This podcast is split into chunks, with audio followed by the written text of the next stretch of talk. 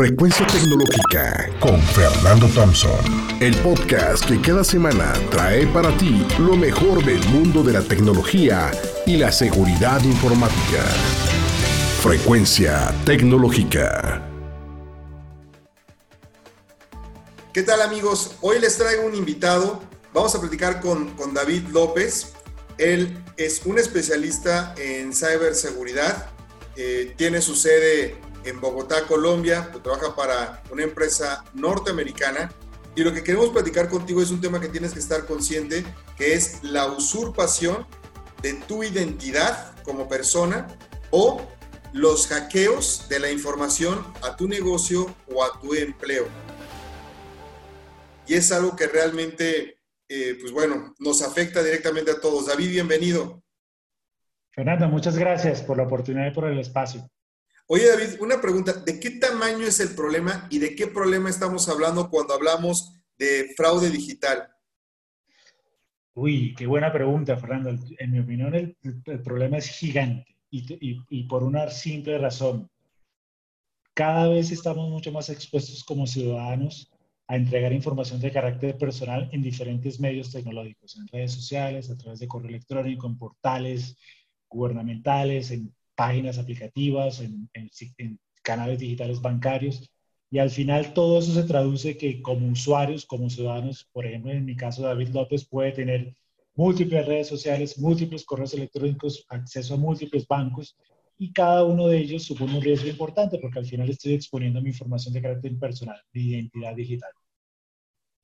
Los países en América Latina, ¿ves que ya tengan una estrategia para cuidar a sus ciudadanos, para cuidar las empresas que están residiendo en, su país. Eh, yo conozco el Cybercomando de, de, Estados Unidos de Norteamérica, conozco el Cybercomando de, de China y la verdad es que están años luz, ¿no? Pero me gustaría escuchar tu, tu, tu opinión. ¿Cómo estamos en América Latina, David? Fernando, yo creo que, que, hay, que sí, que hemos evolucionado. En el caso de Colombia, el gobierno desde hace muchos años ha, ha hecho una inversión importante en, en, en centros tecnológicos de, ciberseguridad, sobre todo liderados por la policía, en el que pues de alguna forma están salvaguardando por la identidad digital de los ciudadanos y de las empresas. Y esto yo lo he visto que se ha repetido en diferentes países, por un lado. Por otro lado, cada vez es mucho más recurrente las regulaciones o las políticas que hay alrededor de, de la protección de datos y, privados o personales, en el que obliga a las organizaciones que capturan estos datos a tener algún tipo de, salvaguarda sobre la información que tiene de nosotros. Eso, eso también habla, habla de la evolución o de la madurez que estamos adquiriendo. Sin embargo, me atrevería a decirte que estamos todavía en un, camino muy largo que tenemos que enfrentar y que definitivamente supone mayor reto y supone mayor inversión y sobre todo mayor creación de cultura, tanto en los gobiernos como en las empresas, como en nosotros los ciudadanos. Una persona que nos está escuchando ahorita, ¿qué estrategia debiera seguir para proteger su identidad? ¿Qué tendría que hacer una persona común y corriente para proteger su identidad en este mundo digital? Wow, eh, nosotros, nosotros me, me, parece súper oportuno pues comentar algunas recomendaciones. Y en ese sentido, pues la primera que se me ocurre es nosotros como ciudadanos que tenemos acceso libre a, a redes sociales, no deberíamos estar publicando ningún tipo de información personal en Internet, no deberíamos estar publicando fotos, sobre todo de nuestros hijos o menores de edad, niños. No deberíamos estar publicando direcciones de trabajo, de casa, no deberíamos estar publicando ningún tipo de dato personal, porque al final es esa información que queda expuesta, que siempre va a quedar expuesta. Es francamente difícil borrarla al Internet y que alguien con un cibercriminal puede tomar y puede finalmente emularnos digitalmente, puede crear una identidad falsa. Eso, eso es una buena, una buena recomendación. Otra es, pues como, como constantemente accedemos a estos servicios a través de nuestros dispositivos, nuestros computadores, tabletas o smartphones, siempre es bueno, y sobre todo en Latinoamérica, Fernando, que estos dispositivos cuenten con las, con las últimas versiones de los sistemas operativos con versiones legales, porque en Latinoamérica es muy común que usamos todavía versiones piratas, por llamar de alguna forma, estos sistemas operativos de Windows. Entonces, al tener estos sistemas piratas, pues no tenemos derecho a aplicar los parches y ahí somos vulnerables, ¿no? Y no solamente aplicar parches de los sistemas operativos, sino también de los programas, de cualquier programa que esté instalado en nuestro dispositivo. Es, muy, es una muy buena práctica constantemente revisar esas actualizaciones. Eh, ¿Qué podría decirte? Por ejemplo, no desconfiar. Yo le digo esto a mis hijos. Nadie da nada gratis. Nada es gratis. Si alguien, eh, de, un criminal te analiza y sabes que tú, por ejemplo, tienes un gusto sobre algún tipo de, de autor de libros o te gusta algún hobby y curiosamente alguien te ofrece algo sobre eso específico, pues yo creo que lo primero que, que tendríamos que hacer es desconfiar, es, pensar, oye, ¿esto por qué está pasando? ¿no? Y, y, es, y eso nos ayudaría mucho. No deberíamos estar... Internet, entonces, Internet no olvida, ¿no? O sea, todo lo que publiquemos se va, se va a quedar ahí. Eh, David, así es, ¿cómo la gente puede distinguir lo que es, eh, cómo le pueden quitar su información o sus datos digitales? Platícanos de lo que es eh, el, el, phishing, lo que es el spoofing y demás para que lo pueda saber la gente. Claro, yo, yo me atrevería a explicártelo de la siguiente forma. El phishing propiamente dicho es, es una técnica fraudulenta en el que alguien copia un sitio web. Entonces, imagínate el sitio web de la entidad de impuestos de México. Sitio web donde está la imagen, el logo, hay información expuesta, noticias, me imagino que va a haber un usuario, un password yo como ciber, como criminal desde Colombia, no tengo que hacerlo desde México, desde cualquier parte del mundo, voy a ese sitio web, hago una descarga de mi computador, hago una copia, le inyecto algún tipo de código malicioso, le hago algunos cambios y lo publico otra vez, solamente que lo publico en un sitio web en Rusia, en China, aprovechándome una vulnerabilidad de un sitio web en cualquier parte del mundo. Y lo que hago al final es tratar de engañar a los ciudadanos de México que en lugar de que, vayan al sitio web de la entidad recaudadora de impuestos, y esto es un ejemplo nada más, original, vayan el mío al, no oficial que está publicado en cualquier país del mundo. Entonces tú, siendo ciudadano, vas a ver un sitio web que es igual, que en, lo visual es muy similar o igual, entregas tus credenciales, tu usuario, tu password, tu número de identidad, y yo como criminal lo que voy a hacer finalmente es capturar esa información. Capturo esa información y ahí sí yo como criminal me voy al sitio original y entrego tus datos. Entonces, así nació el phishing, es una problemática que tiene hace 20 o 30 años, ha evolucionado en muchas formas, principalmente en que cada vez es más difícil detectarlo y cada vez es más lento desactivarlo. Pero esa suplantación ha evolucionado, Fernando, a, a, cualquier medio de comunicación que tenga una organización con la ciudadanía, como email, como aplicaciones móviles, como, sí, como eh, sitios de comercio electrónico, como redes sociales. Entonces, digamos que ese phishing ya no solamente es, es una copia del web, de, una página web oficial y publicarla eh, fraudulentamente, sino puede ser una copia de un aplicativo móvil. Imagínate tú que yo descargue un aplicativo móvil de una empresa de cine, por ejemplo.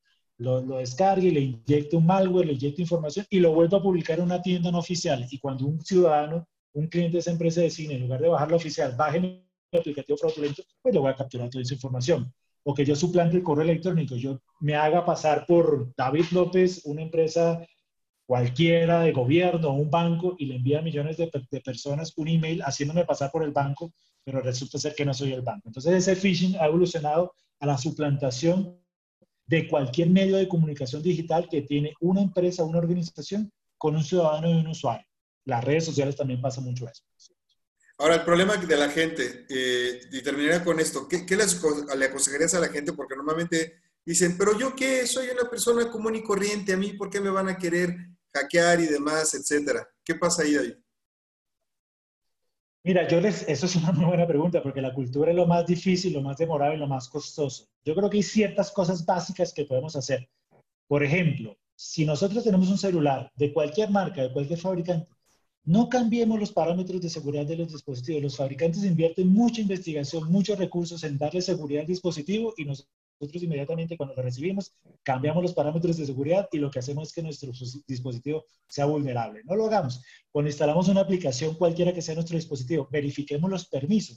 Por ejemplo, si yo estoy instalando, qué sé yo, una aplicación para hacer ejercicio en mi casa durante la cuarentena y la aplicación me pide permiso al micrófono y a la cámara, ¿para qué me va a pedir permiso el micrófono a la cámara? Yo lo que quiero es hacer simplemente ejercicio. Hay que tener en cuenta eso. Hay que tener en cuenta, Fernando, eso es, algo que está pasando mucho en los últimos meses en Latinoamérica.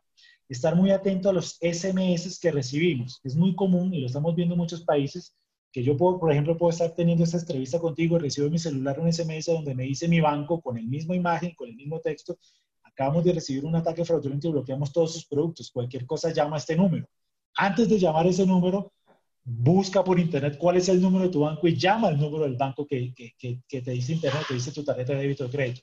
Porque lo que ha pasado es que ese SMS, que es fraudulento, tiene un número que cuando tú llamas automáticamente porque te crearon pánico, te contesta una central telefónica, una PBX, bienvenido al banco X, presione sus números de cédula, tú lo presiones, presiones su clave y ya te robaron tus credenciales. Creo que una, que una buena recomendación también es no creer en noticias fantasiosas, en notificaciones alarmistas, sobre todo en estos momentos de COVID.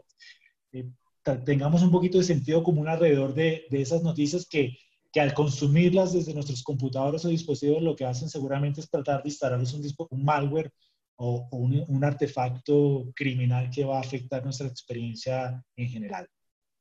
Muchísimas gracias, David López, vicepresidente para América Latina de AdGate. Ya lo tienen, ya lo tienen ahí, amigos. De hecho, la semana pasada Google sacó 25 aplicaciones que estaban en el Google Play que exactamente hacían eso, robaban información, piezas de información de tus redes sociales, o como lo estaba diciendo David, ¿no? Empleemos el sentido común. Si estoy utilizando una app para un propósito específico, ¿para qué quiere saber mi posición geofísica? ¿Para qué quiere eh, acceder a mis fotografías? ¿Para qué quiere acceder a, mi micrófono? ¿Para qué quiere acceder la, cámara? Y eh, el otro consejo ¿no? que les daríamos entre los dos es, pues lean los términos y condiciones, porque si no los leen, muchas veces le estamos otorgando permisos de que nos roben, pero hasta la risa, ¿no, mi querido David? Sí, y, y quisiera decirte dos cosas. Por ejemplo, una muy buena práctica, Fernando, es constantemente, frecuentemente, por no decir diariamente, revisar los movimientos financieros de nuestros productos bancarios. Diario, hay que revisarlos diario. Sí, porque me pasó a mí durante la pandemia, hace, hace algunas semanas.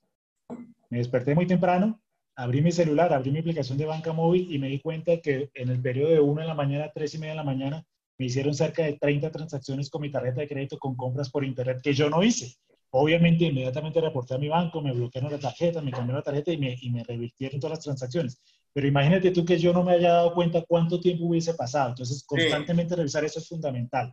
Y lo otro, le pasó a David, ¿eh? a un experto. O sea, eso nos puede pasar a cualquiera, a cualquiera. Y lo otro que me atrevería a recomendar, sobre todo en estos tiempos, es, estamos viviendo, Fernando, un momento de teletrabajo. Yo no sé cómo será en México, pero por ejemplo en mi país, en Colombia, en mi, en mi casa está mi esposa trabajando, mis dos hijos estudiando, yo también trabajando desde el mismo Internet, desde, desde computadores que, que felizmente tenemos la posibilidad de tener. Pero yo me imagino que no todos son así. Hay, gente que tiene que compartir los computadores. Entonces yo me imagino que habrá empresas que han invertido mucho en darle computador a un empleado y ese empleado puede estar compartiendo ese computador con su hijo.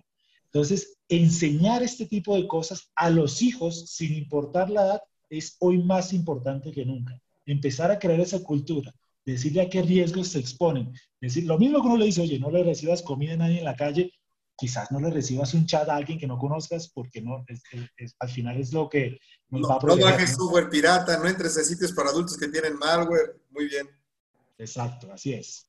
Muchísimas gracias, mi querido David. Te mando un abrazo hasta la hermosa República de, de Colombia. Ya luego nos veremos para echarnos un buen café OMA por allá en Bogotá. Te mando un fuerte abrazo. Gracias, Fernando. Bienvenido. Ojalá que se puedan abrir nuestras fronteras pronto y podamos tomarnos ese café. Gracias.